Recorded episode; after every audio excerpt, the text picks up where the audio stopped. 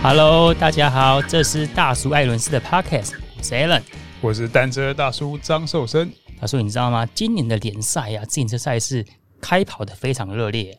嗯，而且好像有好几个联赛。对，而且今年呢，有一位选手吴志浩，我不知道你有没有听过他的名字，他的表现非常的发光发热啊。有啊，我有跟他一起骑过车。哎，哦，是骑什么？你跟得上吗？啊、他的这个。轻松，他的恢复期是我的 VO2 Max，他的有氧期就是你的 极限值就对了。哎，其实我们之前一直在讲到说，运动员啊，台湾的不管是专业或是即将迈入职业，要把运动当做职业当饭吃，很不容易啊。尤其是自行车这一块，因为长期以来呢，可以你看说棒球或者是说一些比较职业化运动，它有竞赛舞台，然后民众会看。可是自行车呢，就相对比较稀少一点点嘛。然后很多从小就开始念体育班啊，一路坚持骑车的选手，到了大学之后啊，他就可能因为要经济啊，要工作赚钱的关系，就必须要离开车坛。我上一次就跟阿浩聊到，就是吴志浩，其实他今年很有可能说，因为他对种咖啡、烘焙咖啡很有兴趣，他本来在今年说要萌生退出车坛的念头啊。然后。那我们今天非常荣幸邀请到吴志浩来跟我们聊一聊。然后你什么时候开始骑车呢？我骑车大概是国中的时候，对，国中开始骑车，嗯、但是当时只是当代步工具，就骑好玩的这样。哦，那为什么会对自行车后来从代步转到运动呢？嗯，会因为有接触到铁人三项的，就是小时候有在骑车，可以挑战一下铁人三项这样子。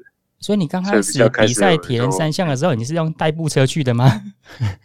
算是用比较代步的，就捷安特那种 R 八千，还哎 R 一千吧，呃，很基本的代步的公车，就比那个小铁人之类的这样而已。对，所以那是从你国中的时候开始。对啊，对啊，对啊。那比的如何呢？没有很好，但是骑车骑的蛮快的，这样。对啊、所以很。一开始的时候，其实，在自行车就是有一点点的才能，有一点点的天赋在这里吗？嗯，算是吧，因为比较常骑车，因为当时也没有很喜欢跑步。那后来是为因为什么因因素让你转到自行车，很全心全意投入呢？嗯，其实就是一直都有在维持运动的习惯的，就是骑自行车运动习惯，然后。也蛮向往那些职业选手的，就是当时我记得我当时那一期的选手，他就是赖，就是看着赖冠华他们啊，就觉得其实骑车蛮帅气的，嗯、然后就比较有就是想要骑一些成绩出来这样子，就想要骑快一点这样子，感觉好像可以跟他们一样帅气这样子。然后国中之后，你有去念体育班吗？没有呢，我国中之后其实也是有想过，但是还是想要以就是读普通高中这样子。是，然后不过还是有继续维持的训练，像我是读暨大附中，在南投那边这样子。嗯，哎，所以你生长环境的话，你是小时候是在南投这边长大的，然后接下来才搬到台东，因为大家呃都知道说你是台东战神嘛。对，因为我是我从小在南投长大的，是一直到国中后国国中二年级全家搬回来台东，我才跟着回到台东的。只不过我高中就还是想要读西部的学校，感觉资源会比较多，竞争力会比较强，所以我就会想来读西部的学校，嗯、所以就考到那个南投的暨大附中这样子。然后自行车这条路怎么开始呢？就是正规训练是给哪一些教练带过的？嗯，真正正规训练的来说，也不算正规训练了，就是有在跟着训练的话，就是其实就是高中。就是大学以后，高中的时候都是自己训练，但上到大学以后，因为有考上台体，所以我就有跟着竞技系那个自由车队徐教练那边，学的徐教练那边一起练习，跟着专长课一起练习这样子。嗯。哦，就是进到大名鼎鼎的徐教练的麾下了。然后为什么会想要考台体啊？因为你是非相关科系的。欸，呃。也算是一个意外，因为当时就一心只想考农业相关的科系，像是园艺和那个那个兽医系，但是因为又只能就只想要读国立学校，因为经济啊负担会比较小，所以就考。可是因为分数蛮高，我自己也没有那么会读书，就没有考上。嗯，我就发现台体还有独招考试，就当时是体育系，然后我就先去考，考上以后，然后就觉得都来读台体了，那我不如就练车，好好练练练练看看有没有路可以走，这样。对，所以就从体育系再转转系转进了竞技系，然后才开始真正。就是跟着有跟着教练们在练习这样。嗯，其实我之前也是念过体大的，然后体大我记得竞技系你们要练车的话，是要从双十路那边骑车骑到清水自由车场地那边吗？对对对，我们都是从那个清水车场那边开始练习下午的专场课。嗯，哦，所以你要到那边之前，那是天气最炎热的一段路哎。对，大家大家当时很多时候都是骑摩托车，只不过到。所以其实刚过去的时候很不习惯，其实刚过去第一年、好长一段路啊、第二年，对，然后第一年、第二年就是发现，就是真的很累，所以其实第一、第二年其实根本就很快就不想练了。哦，对对对，所以其实练车一两年就觉得自行车这条路是很辛苦的。那你有没有一些比较印象深刻的训练啊？因为毕竟你是非科班出身的，你没有念过体育班嘛，然后进到那种相对有那种学长学弟制的环境之下，你有没有一些比较印象深刻的生活体验呢、啊，或者是训练上的经验呢？训练上的经验哦，嗯、其实过去以后一开始的所有的经验就是哦，大家都比我强很多这样子，嗯哼，然后连做那种冲刺的训练啊，三十秒冲刺的训练，我们叫斗牛。就大概三个人一起冲刺，教练会把我跟女生排在一起。那时候的女生是谁？肖美玉吗？如果跟肖美玉在一起的话是 OK 的啊。对对对，是跟他们一起冲这样子。嗯哼。然后你的同期选手有谁？冯俊凯算是跟你同期吗？冯阿凯带我大我一届，大我一届。我同期的是肖世新啊。对，目前就是肖世新，就还在，还现在还同队。对对对，还同队的是肖世新。嗯，那你因为你不是？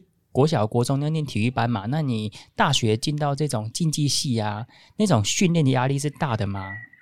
嗯，其实当时徐教练其实就因为我们都是也不是说台中市体系的，只要基本上就是我们要有到，之后就跟着课表这样骑完。训练压力，因为我们没有成绩压力，所以当时不觉得训练压力很大，只是就是觉得要过去那边训练，其实。就是很不习惯而已。嗯，热身段主要是这样，体育小好玩的。对，然后这台体大念四年之后呢，你的呃学术生涯是怎么转变的？嗯，后来因为后来我在台体台体的时候，我有加入，当时俱乐部联赛很盛行，嗯，非常盛行，所以有加入了俱乐部车队，当时是肯昌车队。对。对，就狂人带带的那一队垦长车队，其实当时我们鼎鼎的狂人呢，哇，这样他跟你渊源也很深呢。我们呃，我比较大几岁，这 Alan 也也拜过徐教练为师啊，但是好像几天就跑掉了。哎，我大概一个月啊，我大概一个 月。因为其实呃，我我觉得狂人是一个非常热心在竞赛的，就是像我们以前你要到东部或是到其他地方比赛啊。狂人的那辆 Space Gear，它可以征战无数赛场，他就载着我们这一批小选手东征西战。真真的，他当时哦，狂人真的带的带我们带的很好，很用心啊。对，对对，他当时真的很有心在这一块，然后也很支持我们。当时很多年轻选手，像林远的很多小选手也都来狂人这这里，然后就跟着一起比赛，然后就给狂人这样一路带这样子。呃，他对我选手很用心，这样。嗯其实这两位徐教练，就是我都有拜过他们的麾下。啊，进到就是徐瑞德的体系嘛，你在旁边就是都是很强的选手，而且徐教练呢是一个比较正规的训练。但是狂人那边呢，他就是专门吸收俱乐部有心想要练那种练神功的人，然后他会说：“哦，A 人你很适合练哦。”所以你在里面就会有一个莫名的成就感，会有一个驱力，让你不断的去进步。哦其实那套系统不管是正确还是不正确，就是有一个系统在。鼓励系统，对，鼓励系统很成功。对于我们当时选手来说，主要是是因为我们有人可以带队，有人可以可以协助我们处理他比赛中的一切事物，我们就觉得已经很满足了，嗯、对吧？当时狂人就其实还蛮积极在处理蛮多事务，像有时候我们比赛中很多问题啊，去有时候要去申诉之类的，或是我们比赛中碰到一些状况，可能路程我们不方便自己过去，狂人都会专程跑去。我们那边来接送我们这样子，哦、非常的热心。嗯、对对对。然后你知道从俱乐部联赛那时候，可是我记得好，你那联赛那时候的成绩好像也没有非常的突出嘛，就都是分龄组而已，然后也没有冠军什么的，反正就是分龄组颁奖台站个边边这样子。嗯，对。然后接下来是后来有念研究所吗？还是你在骑车，或是你的学术有什么转变呢？哦，后后来是。其实当时是到了在在台体比较后期的时候，我们开始发现我成绩就是可能毕竟在那边练久了，成绩自然而然就进步了。嗯、然后跟大家测验的时候，我成绩都可以越跑越越前面，越跑越前面。嗯，然后当时教练们也有看到，然后当时前进车队要成立注册三级队，然后我们当时垦昌公司还跟我有合约。我当时是当时有就是合约还没走完，然后垦昌公司要去赞助前进车队。然后就一并一并把我纳进去啊，前进那个洲际队里面去了。嗯哼，对，所以就是因因为这样而加到前进车队里面。然后因为进到前进车队里面，我又毕业了。然后当时第一个想法是因为那时候就准备要去当兵，然后我是当一年兵的，所以我就想说，那我就是去考个研究所，来就是持续我运动生涯，不不会那么快进去服役这样子。后来是念什么研究所呢？我后来考到台东大学的体育研究所。哦，那就是跟范老师，范老师也是体育所的嘛？对对对，一样一样。哦，所以范老师是你的学长了。然后到台东那边怎么延续你的训练呢？是跟范老师一起骑车吗？当时没有哎、欸，其实当时进到前进第一年，其实自己练，但是到了第二年，当时现在 CPS 的阿喜教练，当时在前进里面。然后他就主动来跟我提出说，问我我有没有人负，就是协助我训练，所以我就从那个时候跟他开始配合，配合到现在。嗯哼，嗯哼，对。所以那时候是自主训练吗？就是住在台东？你住在台东哪边呢？我是住在台东的初鹿，然后我都是自主训练，就是其实我也不知道，当时也不知道怎么练，就是自己也去翻，就是有买书来看，然后。稍微研究一下功率训练什么的，然后自己买了一套功率计下去，就是自己排课表，自己练习这样子。哦，按图索骥，嗯、看书自己就通了。对对对，因为书上有一些生活来生长。哎呀，好，可以跟我们听众介绍一下台东那边的骑车环境，它适合训练吗？因为其实，呃，我有一段时间，大概几个月，就是住在范老师他们家。其实我觉得台东那边的天气。跟环境啊，对于骑车没有那么友善。第一个，它晚上没有路灯，所以你要夜骑可能性就蛮低的。再来，你如果平常，比如说现在四月份、五月份，你要出去骑车，是蛮炎热的诶。那你你你自己有在西部比赛过、训练过，跟东部，你自己觉得你比较偏好哪一个训练环境呢？我当然比较偏好于东部，因为像之前在清水那边练习啊。其实那边的空气也不是很好，然后因为交车流量也大，嗯其实练习路程中其实还蛮危险的。然后也在左训那边待过，然后左训那边要练习，你又要跑要爬山的话，真的要骑很远很远，我都会还要骑到屏东啊、北大武那边才有比较大的山可以爬。然后中间也是会经过很多市区，必须停停走走这样子。所以我然后台东呢，就是红绿灯少，嗯，只是缺点就是。我们没有那种真正的比较大的山，就是有省道或县道那种大山可以爬，这样比较少大山可以训练。哦。那比如说你现在都是自主训练嘛？你就一个人骑车吗？一个人排课表这样练习吗？现在课表是 CPS 那边的教练帮我排的，嗯，就阿喜教练帮我排的。那我们可以聊一下，你比如说这个礼拜你的安排阶段性的训练，或是目标是什么呢？你大概都几点起来？然后一整天的生活，因为目前也算是 Brighton IceField 车队算是有几星的选手嘛，让我们了解一下，算是职业选手的一日生活是怎样呢？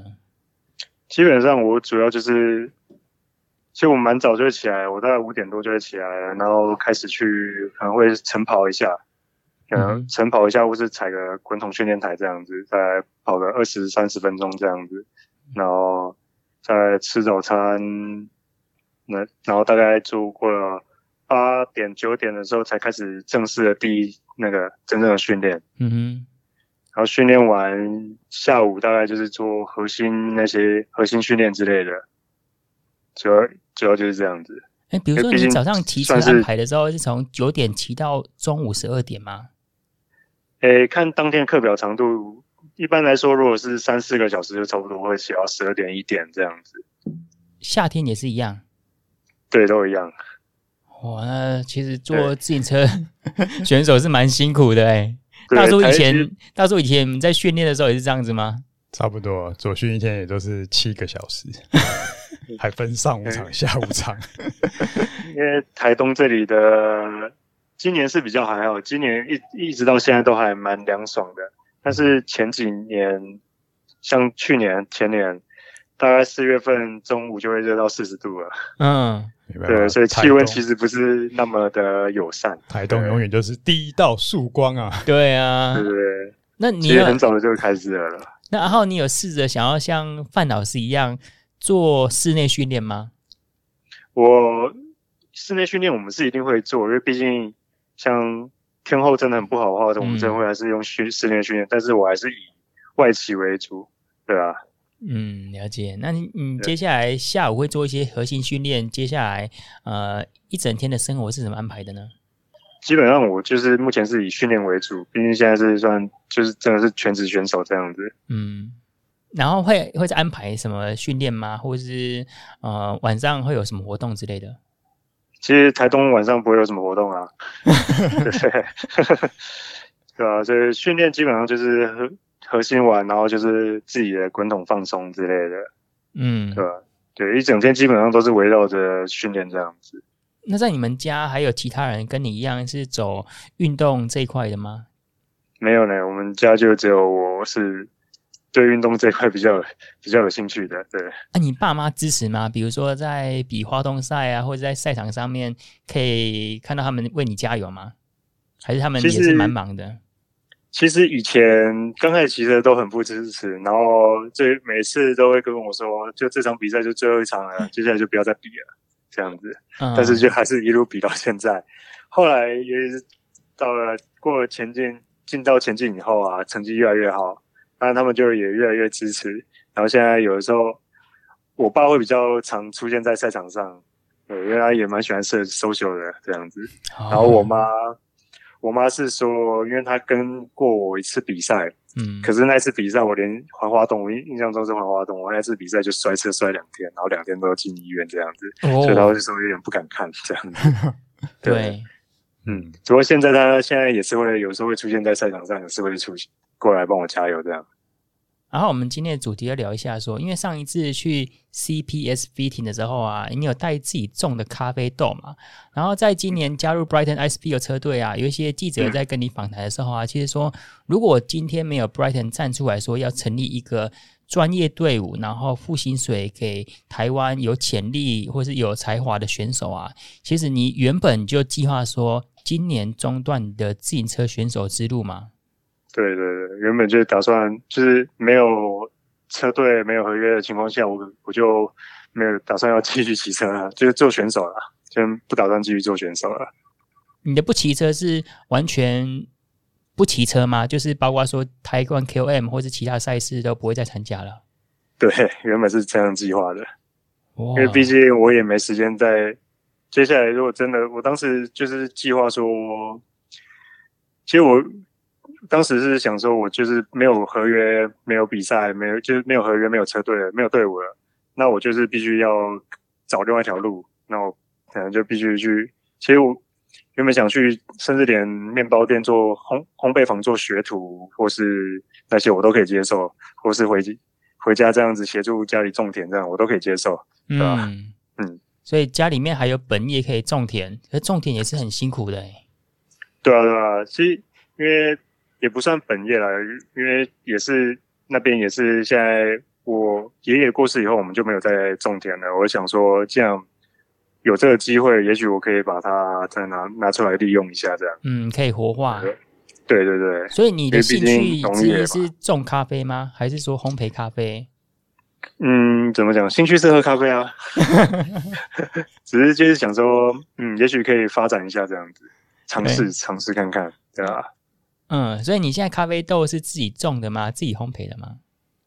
对，现在有在自己有种咖啡，有自己有在烘焙咖啡这样。只不过目前种的量还比较小，因为才刚开始起步没几年而已。嗯，就是家里种的咖啡没几年而已，对吧？啊，所以你现在喝的咖啡也都是自己种的。然后未来有可能，未来有可能走这条路吗？就是成立一个咖啡庄园啊，或是开一个咖啡馆。你的打算，嗯、你的咖啡之路怎么打算的？也也是有可能的，对啊，因为毕竟喝咖啡就是一个现在现在很喜欢喝咖啡嘛。但是我就想说，如果我可以把我这里的咖啡做一个品牌，这样经营起来，好像也不错，这样对吧？嗯、对，也不一定是咖咖啡馆，也许就是做一个。体验活动之类的都可以这样，嗯，嗯，就是办一个一日咖啡栽种烘焙的体验营，对啊，对啊，就是因为毕竟我们这里是小量的，嗯，对，是要要比大量，当然是比不上其他国外庄园的咖啡这样子。哎，然后其实今年在。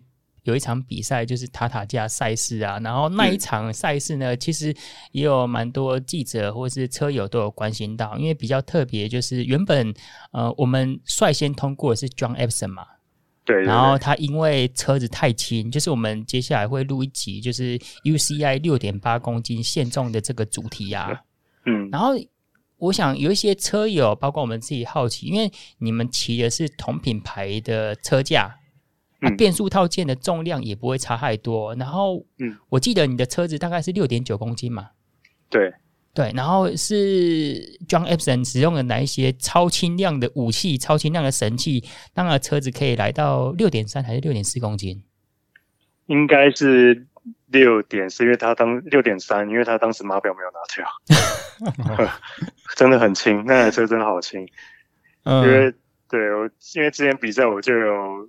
跟他借来拿拿看，他的车子真的很很轻，蛮厉害的。对对，嗯。然后主要差异是在哪边呢？是在轮组吗？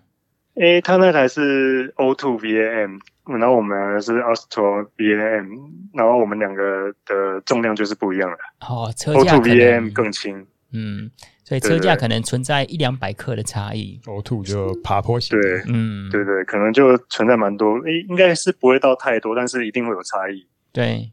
对，然后他的把手有特别再把它锯断，他那天有也有秀给我们看过。对对对，下巴不需要抓了，锯掉。对，不太需要握握到那么多的下下把位，所以我把它锯断。然后它的轮组是管胎轮组，哦，那就有差喽。对对对，管胎轮组应该就轻蛮多的。嗯、对，然后又低框的。对对对，所以那组轮子这样配起来可以。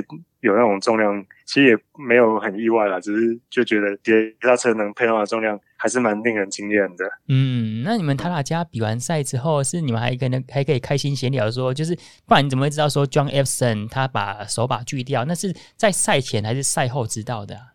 哦，其实我们在台台南比赛时，我们我们就有聊天了，我们就有就有稍微聊一下他的车重之类的这些车子配置的，就稍微有聊一下了。哦，所以他。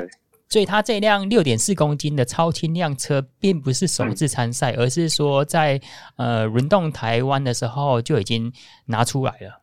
对啊，对啊，对啊。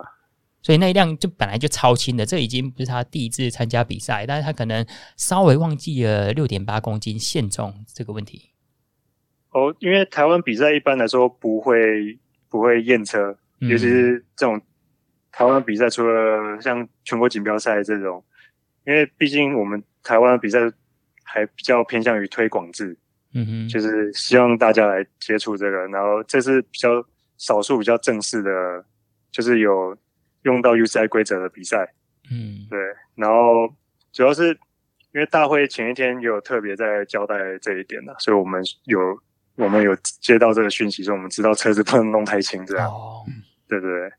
哎，大叔问一下，那像以 UCI 六点八公斤来说的话，比如说被执法裁判发现了，他确实会被 disqualify 吗？就是取消参赛资格吗？条例上应该是取消了，但是要怎么发现这是一个问题。一般现在除了 TT 车比较会事前验车，公路赛一般也没有事前验车。嗯哼，那但是呃国际赛的话，当然它就已经大家就不用多讲，因为 UCI 比赛就是那个条例就是写作比赛规则照 UCI，大家就知道。但是台湾就是过往很多的赛事活动，也就是说本次赛事。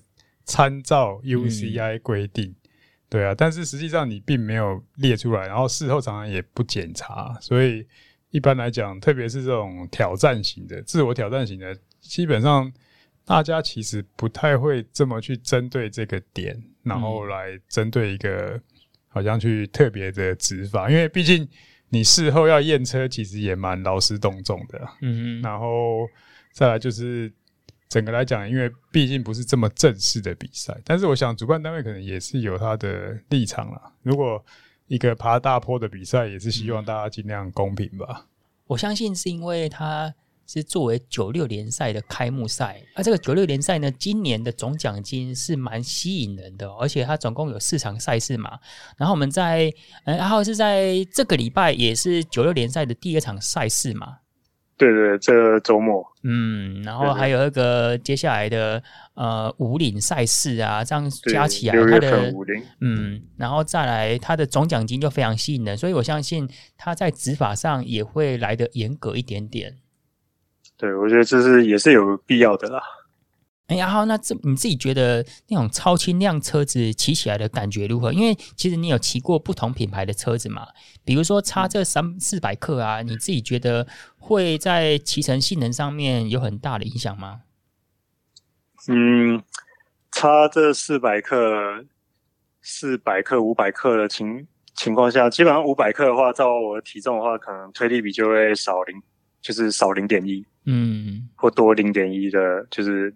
推力比会多零点一，少零点一的状况这样子，嗯，然后这样累积下来，大概一场比赛三个小时，可能也会就是大概会有一百多 KJ 的差异啦。嗯哼，对，其实多少会有一点差，对，多多少会有一点差异，所以我们也很喜欢骑那个很轻量的车啊。对，爬五岭啊，大山，谁不想要自己的车轻一点这样？嗯，对啊，对啊。